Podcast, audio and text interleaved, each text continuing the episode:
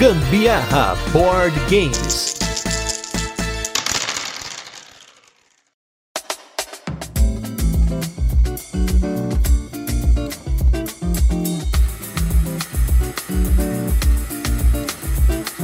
Para fechar a nossa semana de jogos antigos e clássicos, hoje a gente vai trazer um carteado das antigas para vocês. Eu sou a Carol Guzmão eu sou o Gustavo Lopes e esse é mais um episódio do Gambiarra Board Games, o seu podcast sobre jogos de tabuleiro, que faz parte da família de podcasts Papo de Louco. E no episódio de hoje vamos falar sobre o jogo Hook, ou como aqui é conhecido como Jogo da Aposta. Mas antes, como de costume, a gente vai fazer aquele resuminho de como o jogo funciona, depois temos curiosidades e por fim as nossas experiências com ele. E como a gente já comentou nos outros casts dessa semana, por ser essa semana especial, a gente não vai ter os quadros usuais por aqui e a gente vai vir aqui só para falar do jogo groupe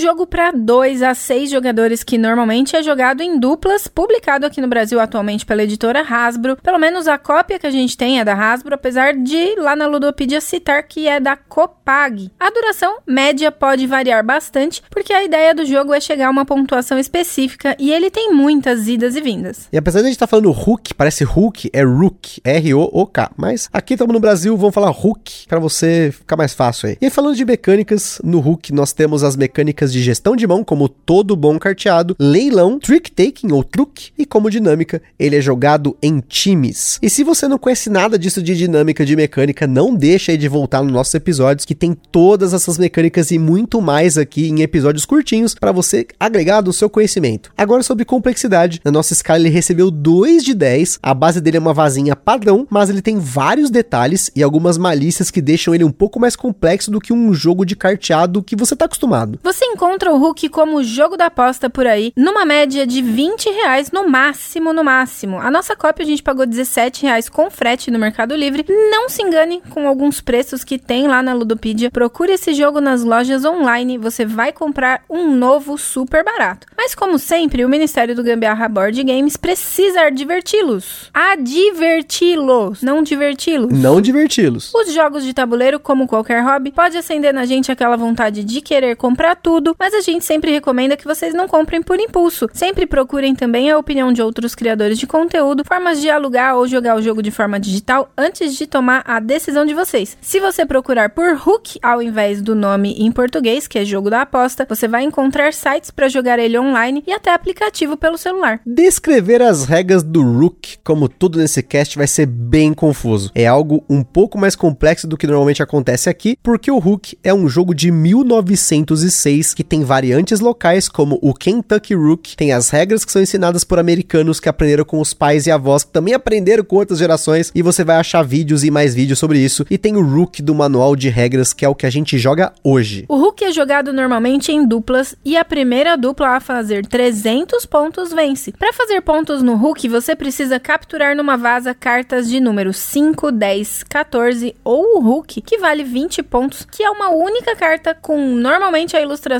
de uma gralha. Porém, como toda vazinha raiz, os jogadores podem, ao invés de jogar por pontos, jogar por mãos, que seriam as rodadas. A gente aqui em casa geralmente joga cinco mãos, e quem tem mais pontos, no final vence. Normalmente se sorteiam cartas no baralho, os dois jogadores com cartas mais altas e os dois jogadores com cartas mais baixas formam duplas. Isso falando do jogo padrão em quatro jogadores, sentando um de frente para o outro para facilitar. A cada mão ou rodada, um jogador será o carteador, que é a pessoa que embaralha o deck e distribui as cartas. O deck é composto por 57 cartas, sendo 14 de cada cor, são quatro cores, e a carta Coringa, que é o Hulk. Nem todas as cartas vão entrar, dependendo da quantidade de jogadores. Por exemplo, em quatro jogadores saem as cartas de 1 a 4, já em dois jogadores são removidas todas as cartas de 1 a 3 e o pássaro, que é o Hulk. Existe um conceito importante no Hulk, que é o ninho, que normalmente são cinco cartas separadas do deck e mantidas em segredo. O restante do baralho é distribuído para os jogadores, ou seja, os jogadores terão um número igual de cartas no final e nenhuma carta pode ser exposta na hora da distribuição. O manual tem até uma regra para isso que se alguma carta acima de 10 for exposta acidentalmente, tem que parar tudo e redistribuir tudo de novo. Agora, abaixo de 10, algum jogador pode exigir isso, vai entender. Depois de cada um ver as suas cartas, entra a aposta, por isso o nome do jogo como o jogo da aposta. Na verdade, é um leilão em que os jogadores vão apostar uma quantidade de pontos para ter o privilégio de escolher a cor trunfo. O trunfo é uma cor coringa na rodada que, quando jogada, ela bate a cor da vaza da vez, mas ela só pode ser jogada se você não tem nenhuma carta da cor jogada na mesa. Isso porque numa vazinha padrão, geralmente o jogador que venceu a vaza anterior começa jogando uma carta e a cor dessa carta dita qual a cor que todos devem jogar na sequência. Ganhando a vaza, quem jogar a carta mais alta daquela cor. Caso um jogador não tenha uma carta da cor da vez, ele pode jogar um trunfo que bate qualquer carta da cor da vez e pode ser batido por qualquer carta de trunfo mais alta. Ou ele pode pode jogar uma carta de outra cor. O problema de escolher o trunfo é que você tem que começar apostando que a sua dupla vai fazer pelo menos 70 pontos, e as apostas sobem de 5 em 5. Em quatro jogadores, somando todas as cartas do deck, existe um total de 120 pontos possíveis, ou seja, 70 já é mais da metade dos pontos. Se você apostar e não conseguir chegar naquela quantidade de pontos, você pontua aquele valor negativo. Saber quanto e quando apostar é complicado complicado, porque você sabe apenas o que você tem na sua mão. Você pode ter cartas altas, mas também pode ter cartas de 5, que são cartas de pontuação, mas são baixas. Se a sua dupla não levar a vaza, é ponto perdido para a dupla. Além disso, a distribuição de cores na sua mão pode ser determinante para você querer levar esse leilão, porque se você tem muito de uma cor só e poucas de outra, a chance de você zerar cor na sua mão para poder jogar trunfos é mais alta. Então você vai querer escolher a cor do trunfo. A aposta é feita por cada jogador ou seja, como no exemplo do manual, em quatro pessoas tem o jogador A, B, C e D. O B olha a mão dele, ele tem seis cartas verdes altas, então ele vai querer o trunfo. O primeiro jogador, que é a esquerda do carteador, que é o jogador A, examina a mão dele e ele abre a aposta lá com 70. O B já mete 80 de cara. O C vê que ele não tá com uma mão legal, ele passa. O D quer escolher o trunfo também, mesmo que a dupla já tenha subido a aposta, ele vai lá e coloca mais 5. Aí o A sobe, o B sobe, o C já tinha passado, então ele não volta pra aposta. O D vai lá e passa, o A passa, então o B fica com a aposta. E aí Aí esse jogador vai pegar as cartas do ninho. Quando você leva o leilão, antes de escolher o trunfo, você adiciona as cinco cartas do ninho para sua mão e retorna para o ninho a mesma quantidade. Aqui você tem a oportunidade de trocar cartas e num jogo desse isso é importantíssimo, porque pode rolar de você se livrar de mais cartas de cores e ficar com menos cores na mão para maximizar o seu trunfo. Só depois dessa escolha do ninho que o jogador que venceu o leilão escolhe o trunfo. Além disso, o jogador que leva o último truque leva o ninho para si. Então, se você acha que você pode vencer o último truque também, é uma forma de você deixar alguns 5 no ninho e levar tudo, apesar de ser muito arriscado. Depois desse mini ritual, começa em si o jogo pelo jogador à esquerda do carteador, e aí entra a dinâmica da vazinha comum. Lembrando que o jogador que abre a vaza vai definir a cor com a cor que ele jogar. Se você tem cartas da cor, você é obrigado a jogar. Se você não tiver, pode então jogar qualquer coisa ou até o trunfo, exceto pela carta do Hulk. A carta do Hulk é usada em quatro jogadores jogadores, ele é uma carta que vale 20 pontos, ganha de qualquer coisa e pode ser jogada a qualquer momento. Ela mata qualquer vaza e inclusive pode ser jogada como a primeira carta da jogada para matar trunfos, pois quando ela abre a vaza, a cor da jogada é a cor trunfo. Mas se o trunfo for a cor que abre a jogada e você não tem o trunfo, mas tem o pássaro lá, tem o Hulk, você é obrigado a jogá-lo. Ao final da mão, ou seja, da rodada, somam-se os pontos primeiro da dupla que venceu o leilão. Se a dupla alcançou aquela quantidade de pontos ou mais, eles marcam um ponto pontuação positiva. Se não, independente dos pontos que levaram, eles levam a pontuação apostada negativa. Os oponentes que reuniram as demais cartas de pontos levam o que capturaram. O manual também indica pontuação por penalidade, 40 pontos negativos se o ninho terminar com um número incorreto de cartas, ou mesmo para conversar na mesa. Se durante o jogo você também perceber que uma dupla cometeu um erro de não ter jogado uma carta quando deveria, ao final da mão você acusa aquela dupla, prova o erro e ele ganha os pontos no lugar deles. O manual não escreve escreve desse jeito, mas é basicamente como funciona esse esquema de você acusar erros na partida. Em dois jogadores, a dinâmica é bem diferente, porque além do ninho, três cartas são removidas de jogo a cada mão. E existe um jogador chamado de morto na mesa. No começo da rodada, seis cartas do morto ficam abertas e seis fechadas. Os jogadores vão começar o leilão com 50, não apenas sabendo o que tem na mão, mas parte do que o morto tem. Quem vence o leilão escolhe o trunfo, mas quem não vence joga com as cartas do morto também, como se fosse a sua dupla. No manual também descreve que é possível jogar o jogo com 5 ou 6 jogadores, usando todas as cartas, exceto o pássaro. Porém, olha só, em nenhum momento, pelo menos esse manual da Hasbro, ele explica se são dois ou três times. Normalmente, jogando em dois ou em três jogadores, o jogador que ganha o leilão joga teoricamente contra outros dois. Mas em cinco jogadores não é descrito como isso funciona. Nem se em seis são dois times de três ou três times de dois. O manual define o ninho diferenciado para 5 e 6, os pontos para vencer e a posse inicial de 30, mas ele não fala como ficam os times. A gente encontrou no manual do Hulk Deluxe que em 5 não são formados times. O jogador que vence o leilão nomeia uma carta e o jogador que tem essa carta se torna a dupla daquele jogador. E o resto joga contra. Só que você não sabe quem tem o que, só vai saber quando a carta for jogada. Já em 6, são dois trios. Outra coisa que não está descrita em lugar nenhum do manual é o que acontece se todos os jogadores passarem na hora de apostar. O que eu pude encontrar aqui é que em alguns lugares, se todos os jogadores passarem, quem deu as cartas cartas automaticamente dá o lance mínimo. Algumas inscrições da variante Buckeye e Kentucky têm essa menção na regra, mas elas não estão no manual que vem com o jogo, nem no manual da edição Deluxe, que tem trolentas variantes, mas também não tem essa informação. Nós consultamos até o maior colecionador de Hulk do mundo, que é o Coit Morrison. Ele tem um site mostrando a coleção gigantesca de baralhos de Hulk que ele tem, hulkcards.com, e nele tem algumas versões escaneadas dos primeiros manuais de Hulk. Lá em 1906, 1907, 1909. Naquela época, mencionava que o carteador era obrigado a dar um lance inicial, apesar de não especificar o lance mínimo. Então, como a gente falou lá no começo, falar das regras de Hooke é bastante confuso. Por exemplo, nesse caso, se o carteador será obrigado a dar o lance mínimo ou se todo mundo passar, ele obrigatoriamente vai dar o lance mínimo. Fica a seu critério. Assim como qual variante você vai jogar, a base do jogo se mantém a mesma. E antes de a gente continuar, queria comentar aqui sobre nossos parceiros, né? Como sempre, acessórios BG, www.acessoriosbg.com.br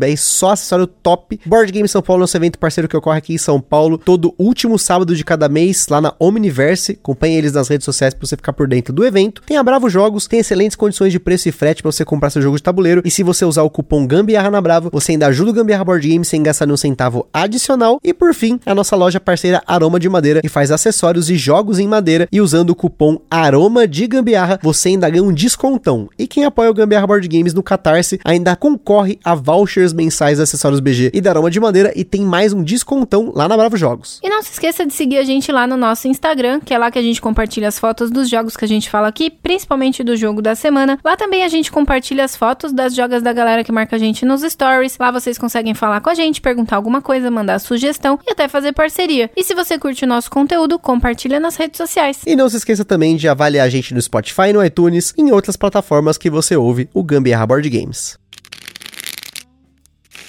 Hook é um jogo inventado no início dos anos 1900 por Gracie Parker e George S. Parker, fundador da Parker Brothers, uma das maiores empresas de jogos de tabuleiro do mundo, que atualmente faz parte do grupo Hasbro, apesar da marca não existir mais. Hoje, os produtos que eram da Parker Brothers são distribuídos com o selo Hasbro Gaming. Mais do que apenas um jogo, a ideia do baralho do Hook veio de uma necessidade de criar um baralho neutro para evitar o estigma sobre jogar cartas que existia na virada do século 20, seja por associar o baralho a jogos de azar, como também o fato das ilustrações das cartas serem associadas ao tarô e à cartomancia. George e sua esposa viram uma oportunidade de capitalizar isso e criaram um baralho como alternativa ao baralho padrão, em especial para aqueles de tradição puritana ou da cultura menonita, que consideravam as cartas de valete, rei e rainha inapropriadas justamente por conta dessa associação à jogatina e cartomancia. Eles simplesmente substituíram os as por uns, valete, rainha e rei por por 11, 12 e 13 e adicionaram o 14. Além disso, eles trocaram os naipes por cores e voilá! Com esse novo deck de cartas genérico, mesmo os jogos de cartas da época podiam ser jogados com esse deck. Tanto que os manuais mais antigos eram sobre o deck de cartas e não somente com as regras do Hook. O título do manual era Hook Cards for Playing 10 Good Games e adicionava não só a regra do jogo inédito, o Hook, mas tinha regras para vários jogos, incluindo jogos para crianças. Para completar o produto e dar uma identidade para ele por razões desconhecidas, Grace sugeriu o nome Hook, que significa gralha, e George comissionou a ilustração de uma gralha para usar no jogo, que não teve um sucesso imediato como outros jogos da Parker Brothers, mas o baralho passou a vender bem por conta do marketing sobre ser um baralho neutro. Tanto que o Hook nunca parou de ser vendido desde que foi lançado lá em 1906 e desde então esse baralho teve inúmeras versões e mudanças de regra, como a gente comentou mais cedo. As as cartas antigas tinha tanto a cor quanto o número escritos por extenso, já nas versões mais novas só a cor é descrita. Existe até um livro chamado The Hook Book, que é um livro com mais de 100 páginas só falando sobre sorte, probabilidade, como analisar a distribuição das cartas da sua mão e melhores práticas e táticas na hora do leilão. Além disso, como a gente já mencionou, existem inúmeras variantes do jogo, mas também existem variantes para o produto, como por exemplo o Hook for Two, que é uma variante do mesmo produto que vem com dois suportes para para colocar cartas e jogar Hulk em dois, como se fosse uma partida para quatro jogadores. E aqui vai aquele um minutinho de opinião, que não vai ser um minuto, que aqui no Brasil ele foi renomeado de Hulk para jogo da aposta por conta daquele momento do leilãozinho ali em que o jogador meio que aposta quantos pontos ele acha que consegue levar. Porém, esse nome vai totalmente contra a ideia inicial lá do casal Parker de não associar o jogo a justamente jogos de azar que normalmente tem aposta, né? E como é um jogo de cartas, você pode deslivar o seu, mas provavelmente não vai caber na caixa de novo. As cartas dessa edição da Hasbro são de boa qualidade e se você parar para pensar, o jogo custa menos de 20 reais na maioria das lojas por aí. Se você tá pensando em jogar o jogo suficiente para eslivar, dependendo do sleeve aí sai mais barato comprar outra cópia. Mas se for para eslivar, então são 57 cartas tamanho padrão USA, que é 56 por 87 milímetros. O negócio é o seguinte, gente, esquece o nome do jogo e vai. Essa vazinha padrão é do jeito que a gente gosta, como a gente sempre fala aqui, é sempre muito bom, ainda mais se você curte outras vazas e jogos do gênero. O Hulk é uma vaza com vários twists, tem a aposta, tem a definição do trunfo, tem o ninho e como os pontos se dão no jogo. Isso já é mais do que suficiente para você ter uma boa diferenciação no jogo. Inclusive, eu, eu arrisco dizer que entre vários jogos de vaza, de escalada que a gente já jogou, ele se difere muito do tradicional por conta desse monte de coisas que ele tem que dão uma complexidade maior para ele e também dá uma sagacidade nova pro jogo. A Carol, por exemplo, que tem jogado bastante comigo, tem tem pego as malícias do jogo, a dificuldade que é, o quebra-cabeça que é quando você vai começar o leilão, se você realmente dá um lance ou não, se você sobe o lance, quando que vale a pena você subir, arriscar porque você tem várias cores na mão ou não, você tem só uma ou duas cores, pode acontecer, né? Já teve uma mão que eu, eu saí só com cartas de duas cores na hora, eu falei, não, não importa, eu vou apostar e eu ganhei essa mão, né? Mas já aconteceu, por exemplo, de eu ter uma mão boa, né, com seis, sete cartas da mesma cor cor. E ainda assim, pela combinação das cores que a Carol tinha e mesmo do morto, eu acabei perdendo. Pode acontecer, tem um pouco de habilidade envolvida aí. Ah, tem que ter habilidade envolvida sim, porque eu não tenho nenhuma dessas habilidades. Eu tô começando a pegar essa, essa malícia aí do Hulk, mas sinceramente eu não sou muito boa na maioria dos jogos de vaza. Eu não consigo enxergar a matrix do jogo ali, não. Então, por fim, a maioria das vezes aqui eu pontuo bem negativo. Foi só dessa última vez que eu tive uma boa pontuação aqui, viu? E eu não sei, deve ter sido algum erro.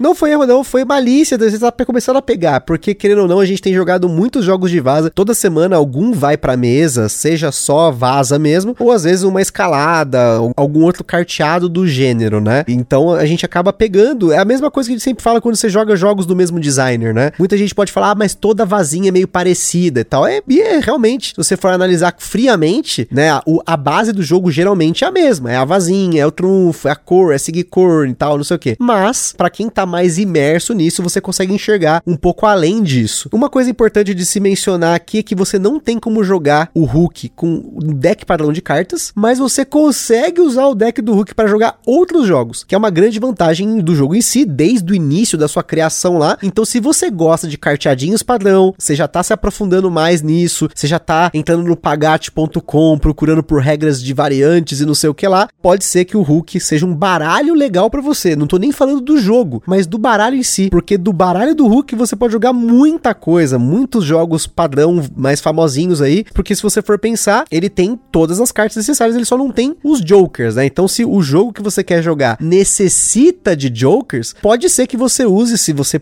né, conseguir, os 14 como o joker. Não precisa nem usar a carta do Hulk do passarinho, né? Porque normalmente os decks de cartas eles vão de 1 a 13, né? Seria duais até o 10 com dama Cavalete Rei. Nesse caso do Hulk, tem uma carta a mais que você pode usar como o Joker aí, né? Então, se você tem quatro Jokers, pode jogar muita coisa. Até truco você pode jogar com o baralho de Hulk, gente. Olha só que jogo mais versátil, custando menos de 20 reais, gente. É esse maldito nome do jogo, de jogo da aposta, que inclusive quando eu vi, acho que foi o Fel que falou, ou o Renato Simões, jogo da aposta, eu olhei na Ludoprix e falei, que porcaria é essa aqui, gente? É uma capa meio feinha, assim, uma ilustração antiga mas quando você passa disso, desse preconceito, aí você enxerga que tem um mundo além do jogo, inclusive além das regras do próprio jogo. Sem contar que, como ele é muito versátil, muito barato, enjoou do jogo, pode usar para prender porta, pode usar como marca-páginas. que, que isso? E entregar na rua como se fossem bilhetes né? Fica a seu critério, o que você quiser fazer com o jogo depois. De preferência, não faça isso, né, gente? Essa foi uma dica ruim. Vou ter que fazer a denúncia aqui. Não fez sentido de dica, mas tudo bem. E aí, falando um pouquinho da experiência em 2, gente. Experiência em 2, a versão em 2 com o Morto tá é legalzinha, principalmente que você vai treinar sua mente, né, pensando no jogo, mas o que brilha mesmo é o Hulk padrãozinho, né, em duas duplas, que aí vocês isso falando da regra do manual, né? Sem contar que tem variantes infinitas aí para você jogar. Tem o Hulk Torneio, Hulk Kentucky, Hulk Buckeye. Se você for procurar procurar ainda mais material em inglês, vai achar muita coisa sobre ele. É, é engraçado, né? Porque se você procurar por jogo da aposta, além de você achar pouca coisa, você acha muitas coisas falando de jogos com aposta. Agora, se você procura pelo nome original do jogo, né, por Hook, você acha muito material legal, muitas páginas de variantes, tem variantes familiares, tem variantes de cidades, né, dos Estados Unidos, tal. E gente, é um jogo baratíssimo. Se você se esforçar o um mínimo aqui para aprender, tenho certeza que se você tá nessa pegada pegada de joguinho de vaza, se você conhece pessoas que gostam de um carteado aí, de um truquinho, né, sei lá, de, tem tanto jogo de cartas que o pessoal joga, né, um escoba, enfim. Pode ser que o jogo da aposta, né, como é conhecido aqui no Brasil, é vendido aqui no Brasil, pode ser uma boa pedida para você, até para você dar de presente, né? É um presente baratíssimo, né? Pode dar no amigo secreto, você pode dar aí no Natal, você tá querendo dar um presentinho baratinho, você já gastou muito esse ano, que a gente gastou, pelo menos da gente aqui gastou, né? Então, tá aí uma dica para vocês, o jogo da aposta. Vale a pena, gente. Conheçam e vocês vocês terão a própria opinião de vocês. pra variar, né, gente? Vocês, vocês gostam. Essa é a frase de fechamento padrão da Carol, né? Vocês já perceberam aqui. Vale a pena conhecer. Comprar, pode ser que não. Jogar, não sei. Mas tem online tem online. Procura Hulk online que você vai jogar também. Então, não precisa nem comprar. Mas se você tá aí com esse dinheirinho aí de, gente, menos de 20 reais, gente, você não compra hoje, às vezes, um lanche. Um lanche. Não é nem o um combo, o um lanche. Você compra aí esse baralhinho de Hulk e não gostou, você dá de presente também. Pode acontecer aí. Acho que vale a aposta, olha aí. De todos os jogos que a gente já falou aqui até hoje, acho que esse é o jogo mais barato. Então, se você tiver que apostar por conta do preço, fica a dica para vocês aí. Jogo da aposta, Hulk, fechando essa semana de jogos classiqueiras para vocês. Então é isso aí, pessoal pessoal, aquele forte abraço e até a próxima. Valeu, minha gente. Beijo, tchau.